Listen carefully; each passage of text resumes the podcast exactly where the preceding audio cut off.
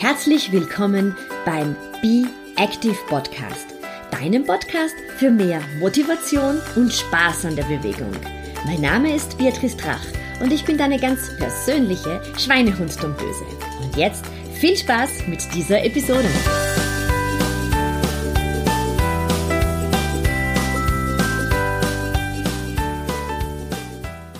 Herzlich willkommen zur aktuellen Episode. Heute darf ich dir wieder ein tolles Interview präsentieren. Und zwar mit dem Allgemeinmediziner Dr. Christian Larsen aus Zürich. Und Dr. Larsen hat vor vielen Jahren das Konzept der Spiraldynamik äh, gegründet. Und äh, wenn du meinen Podcast schon seit einiger Zeit verfolgst, dann weißt du, dass ich seit vielen Jahren ein großer Fan der Spiraldynamik bin und sehr, sehr viele Fortbildungen in dieser Richtung gemacht habe. Vor kurzem im März auch meine Abschlussprüfung als Fachkraft, Fachkraft Intermediate gemacht habe. Und ich freue mich sehr, dass ich heute hier im Interview mit Herrn Dr. Larsen über die Spiraldynamik plaudern kann.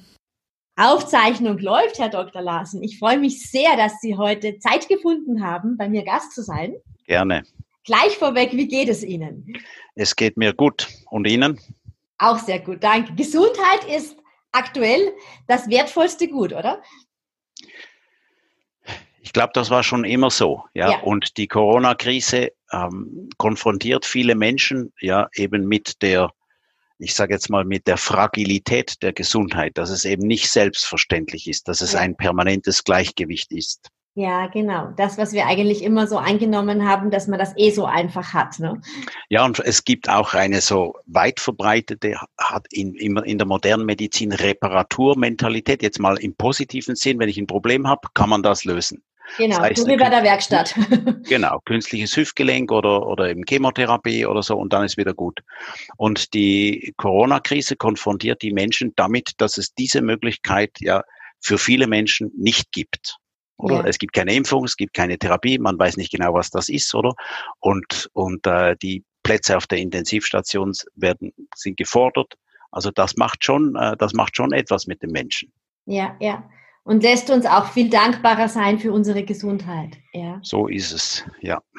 Das bringt mich natürlich übrigens, gleich.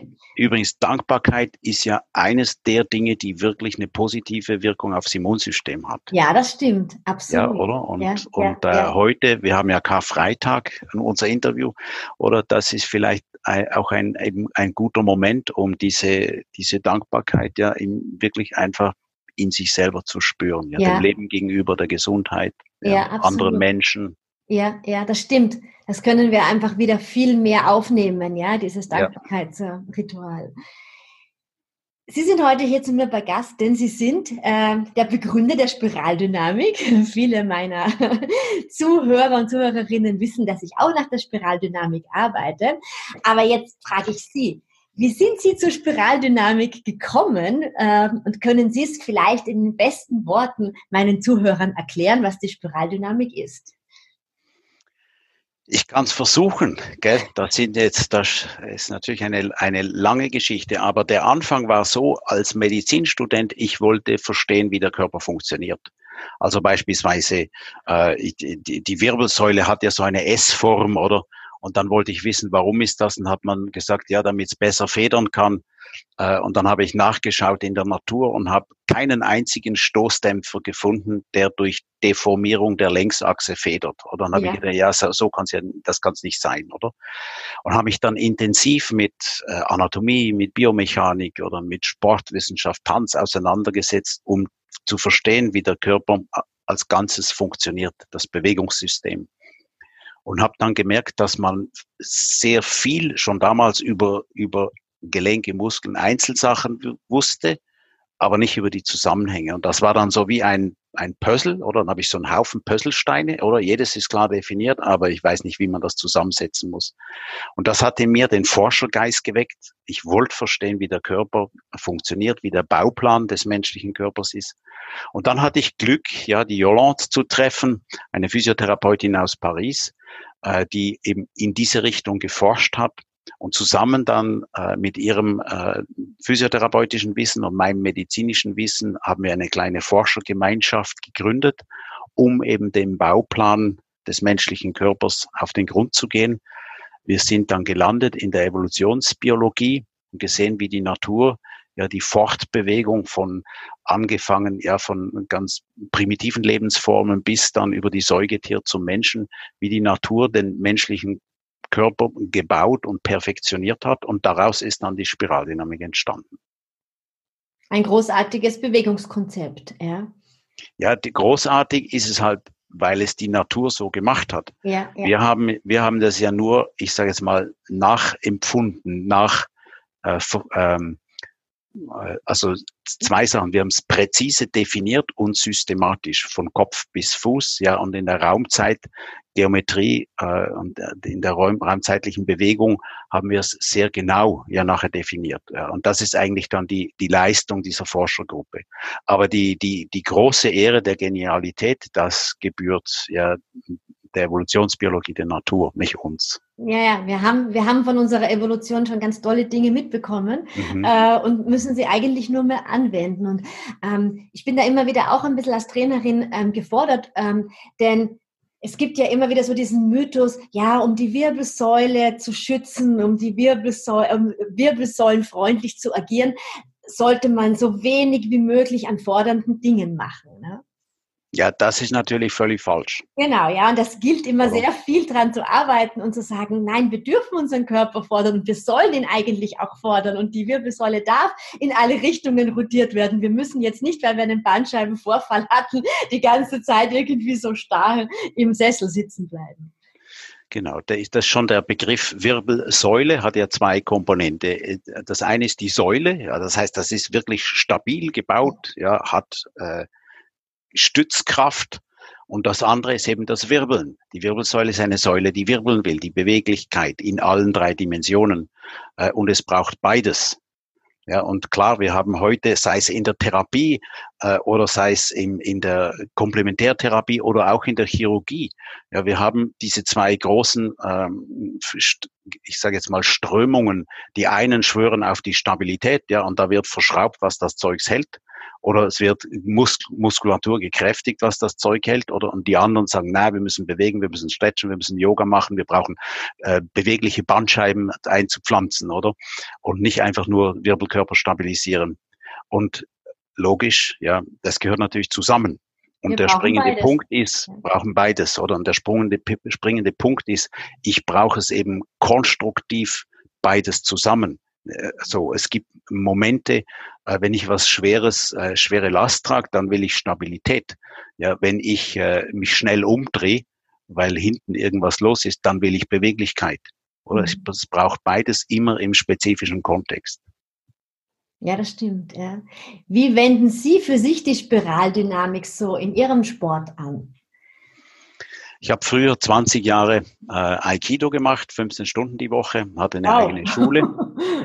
und äh, und, und da, da, da geht es, äh, wie soll ich sagen, im Aikido äh, ist ja entstanden aus Kampfkünsten und ist eine Antwort, eine japanische Antwort vom Begründer, dem Morihei Ueshiba, auf die damaligen Kampf- und Kriegskünste. Und Aikido ist eine Friedenskunst. Das heißt, wir arbeiten über die Bewegung, versuchen wir, wenn, wenn ein Angriff stattfindet, äh, den in diesen, diesen Angriff in eine ich sag mal, letztendlich in eine Freundschaft umzuwandeln. Mhm. Also zu einem Punkt zu kommen, wo es keine Notwendigkeit gibt.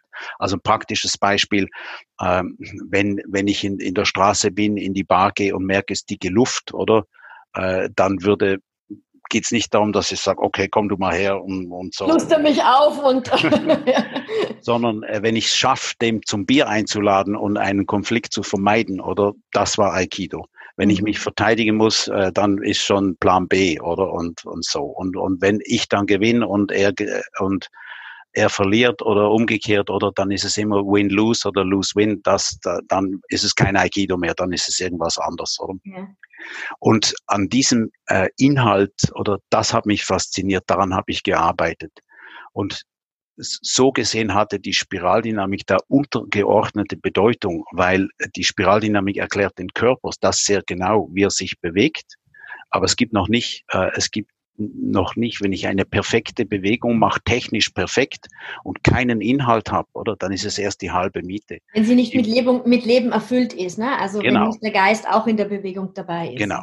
Im Tanz geht es um den künstlerischen Ausdruck, äh, im, im, äh, im Aikido geht es jetzt um die, um die Einheit ja, zwischen zwei Opponenten. Mhm. Und äh, in, in, dieser, in dieser Suche, ja, äh, was Bewegung ähm, für die Entwicklung tun kann, da war mir die Spiraldynamik einfach ein extrem äh, wertvolles Instrument, weil es mir persönlich die Möglichkeit gegeben hat, äh, Stärken und Schwächen ganz genau zu erkennen und, und dann mich weiterzuentwickeln.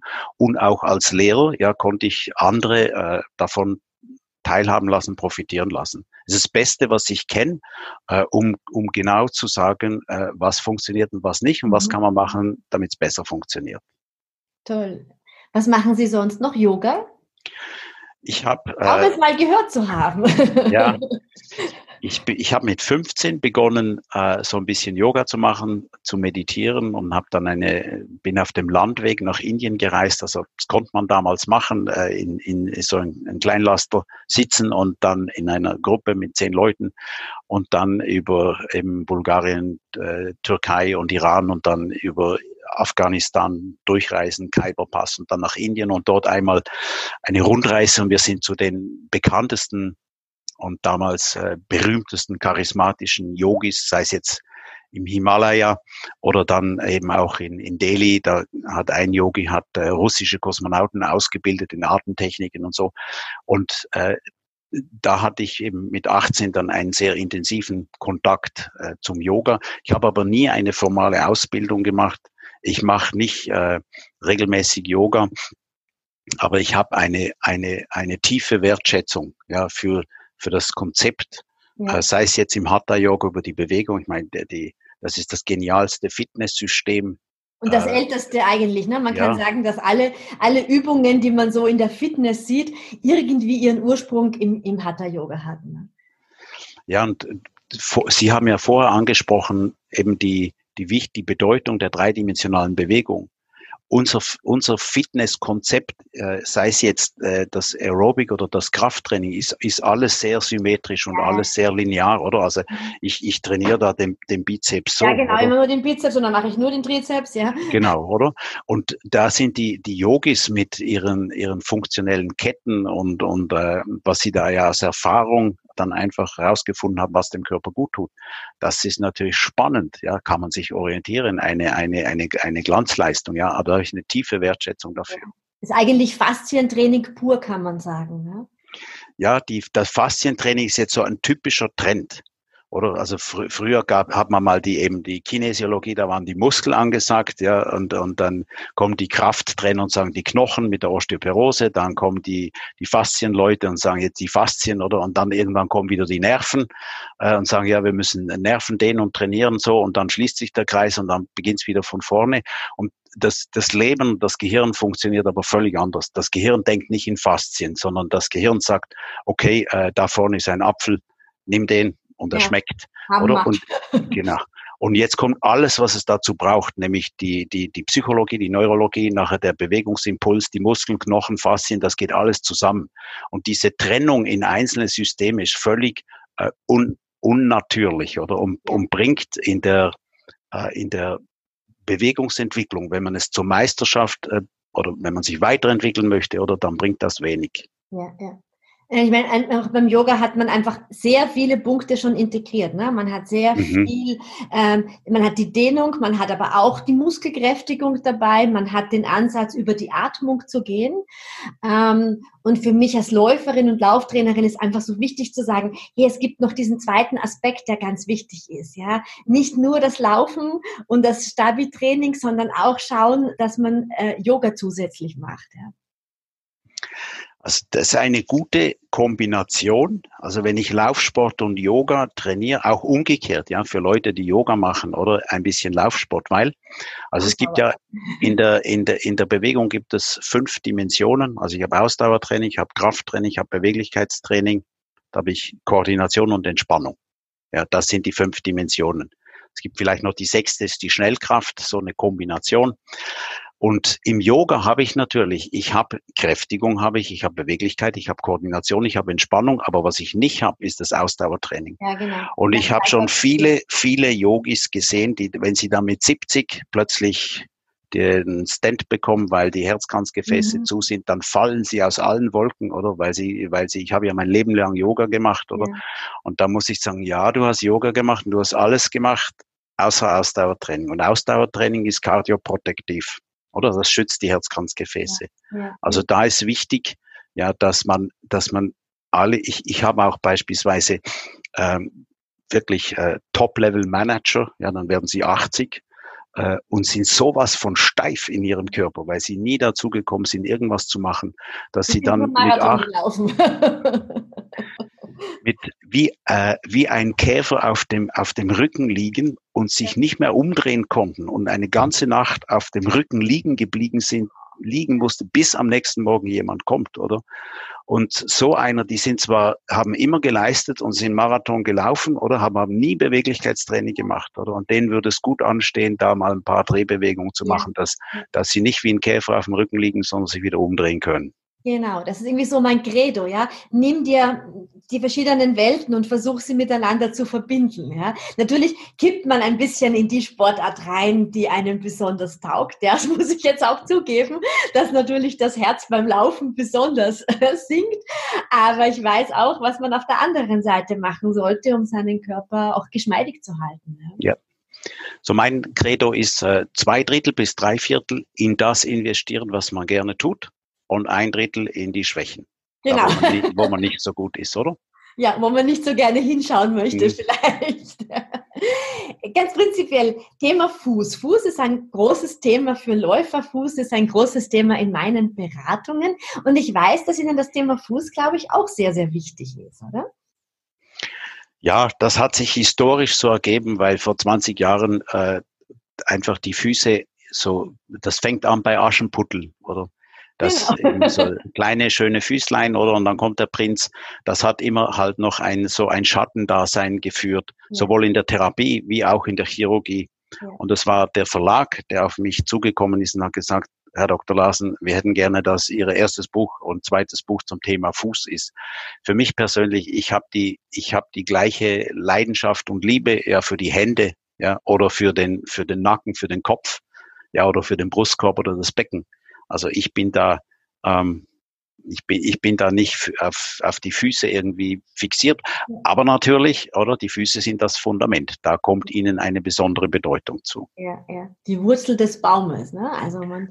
Die Wurzel des Baumes. Ja. Und es ist immer wieder erschreckend, eben so wie Sie auch sagen, es ist, es ist noch nicht so ähm, verinnerlicht, wie wichtig die, äh, das Thema der Fußgymnastik ist und der Fußverschraubungen ist. Die Leute fangen meist an ganz anderen Baustellen des Körpers an zu arbeiten und nicht wirklich an den Füßen, weil die Füße auch immer so ein bisschen stigmatisiert werden. Ne? Die, die stinken ein bisschen ja, und, und sieht ja vielleicht eh niemand, weil da habe ich eh den ganzen Tag die Schuhe an.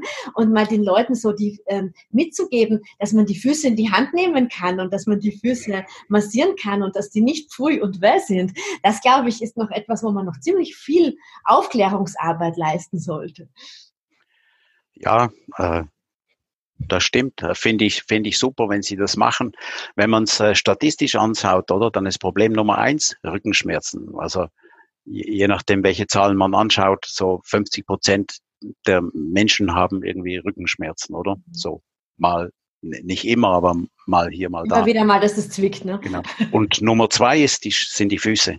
Ja. Oder kommen mit 40 Prozent. Oder und das fängt halt an bei, bei Kindern mit Knickfüßen und, und dann kommt der Fußpilz bei den Sportlern und dann kommt äh, die bei den Älteren dann der Spreizfuß und das tut weh und die gerissenen Sehnen und bei den Läufern die Achillessehnen und so. Und wenn man alles ja, zusammenzählt, also, gibt es viel von, von, von A wie Achillessehne bis, bis Z wie Zehen krumm oder gibt's viele Fußprobleme, ja. Und das, oder wenn man schaut in der, im Fitnesscenter, wenn ich jetzt ins Fitness gehe, oder ich habe für, für alles eine Maschine, aber für die Füße habe ich keine. Ja, das ist es. Meistens, ja. oder? Also da, da ist noch Nachholbedarf. Ja, absolut. Also da müssen wir die Mission noch weiter tragen, dass man Machen Sie das. Ja. die Füße in die Hand nehmen darf. Herr Dr. Larsen, so abschließend, was sind denn so, wenn Sie nachdenken würden, Ihre drei Tipps, die Sie meinen Hörern und Hörerinnen so mit auf den Weg geben würden, um den Körper aktiv zu halten? Da müssen Sie mir zuerst noch ein bisschen verraten, was Sie für Hörer haben. Das weiß ich nämlich noch nicht. Ah, was habe ich für Hörer? Quer durch die Bank. Also ich habe sehr viele Läuferinnen, aber ich habe auch sehr viele Damen und Herren, die einfach nach Bewegungsansätzen suchen, also die Rückenschmerzen haben, die Fußprobleme haben, die einfach sagen, sie möchten wieder ins Tun kommen mit Fitnessübungen. Ähm, drei Punkte. Hm. Ja, da gibt es äh, verschiedene Möglichkeiten, ähm, wie man das angehen kann. Oder es gibt natürlich die oder die eh schon aktiv sind. Die haben eine ganz andere, äh, da braucht es was anderes, oder? Die sind schon aktiv, die müssen nicht mehr aktiv bleiben, oder? Und dann gibt es die oder die gerne würden was tun. Ja, die noch am äh, Sofa sind und so am Sofa vom Sofa ja. weg müssen. Ja. Ja, vielleicht könnte man sagen, oder für die, für die, für die Couch Potatoes, für die Sofakleber. Ich kann das gut verstehen. Oder es ist ein Privileg, äh, wenn man einfach ins Sofa sitzen kann und nichts tun muss. Oder weil das Leben ist sehr anstrengend und äh, auf allen Ebenen, oder? Und ein menschliches Leben ist nicht einfach.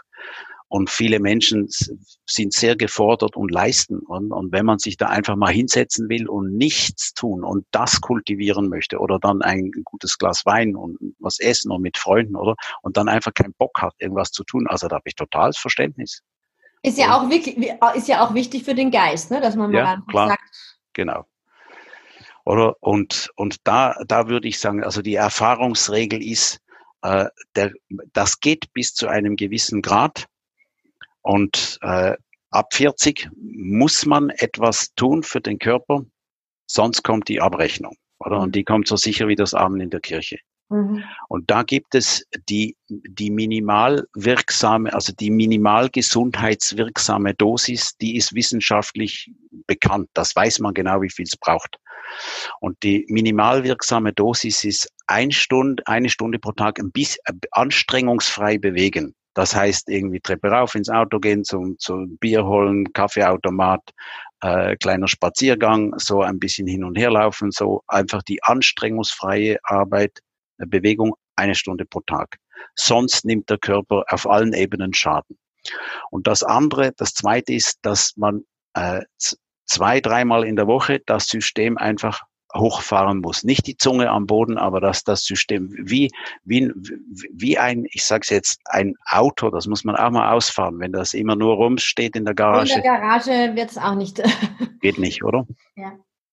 Also, oder ein Hund, kein Mensch würde einen, einen Hund eben den ganzen Tag einsperren, oder? Der muss, der muss mal ein paar Meter springen können, ja. Und zweimal die Woche, äh, das ist eine Dreiviertelstunde oder auf irgendeine Art und Weise.